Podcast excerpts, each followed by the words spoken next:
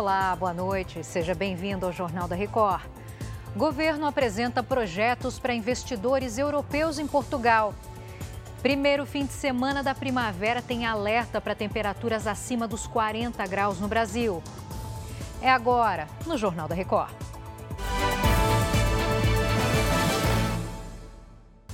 Oferecimento Consórcio Bradesco. Conquiste sua casa nova sem juros e sem entrada. A partir das 13h50 da madrugada, a gente se despede do inverno quente e o calor chega com ainda mais força. Por isso, o Instituto Nacional de Meteorologia ampliou o alerta para temperaturas acima da média em 11 estados e também no Distrito Federal. O Marcos Marinho conta agora quais são as áreas de atenção. Boa noite, Marcos. Oi, Giovana, boa noite para você. A primavera começa com algumas áreas do país podendo bater os 43 graus.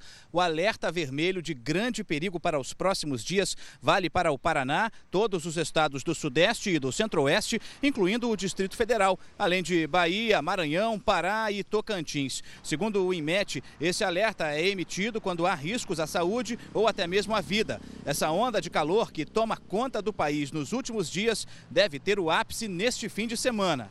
Aqui no Rio de Janeiro, a previsão é que a temperatura máxima chegue aos 42 graus neste domingo. Giovana.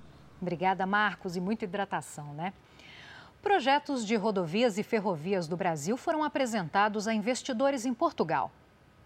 O evento contou com a participação do ministro dos Transportes do Brasil, Renan Filho apresentou aos empresários europeus os projetos de investimentos em concessões rodoviárias e ferroviárias no Brasil.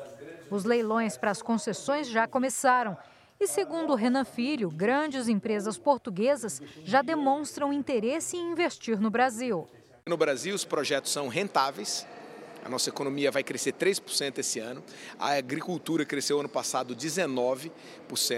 Os nossos projetos são rentáveis. Nós garantimos segurança alimentar para o planeta e nós temos um, uma carteira de projetos que propõe é, produção elevada e preservação ambiental elevada, isso tudo conectado com o que o mundo espera.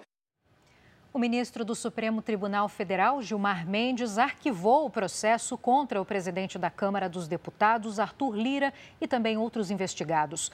O inquérito apurava uma possível fraude na compra de kits de robótica para escolas em Alagoas. A Frente Parlamentar Evangélica do Congresso Nacional realizou a sexta Conferência Regional na Câmara Legislativa do Distrito Federal. O evento reuniu autoridades, parlamentares e lideranças religiosas. O presidente da bancada, deputado Silas Câmara, do Republicanos do Amazonas, destacou a importância de entender a democracia do encontro. Uma oportunidade de alinhamento de discurso, aonde a Frente Parlamentar Evangélica leva, através dos seus palestrantes, uma condição de as pessoas entenderem o Brasil de hoje e a expectativa do Brasil do futuro na visão estratégica de autoridades de envergadura imensa como a que foi aqui em Brasília no dia de hoje. A ideia é que as conferências sejam feitas em todo o Brasil. Depois será feito no Nordeste, no Sudeste, no Sul, de tal maneira que a gente possa, nesse debate ideológico, ter uma boa formação, um bom nível de, de, de conhecimento para que a, a própria Constituição, cuja base é a família, seja respeitada no Brasil. Eu fico por aqui. Novas informações no Fala Brasil, edição de sábado, às sete e meia da manhã. Você fica agora com o Fala que eu te escuto. Se cuide, se hidrate no seu fim de semana de muito calor. Ótima noite. Record 70 anos tem a sua cara.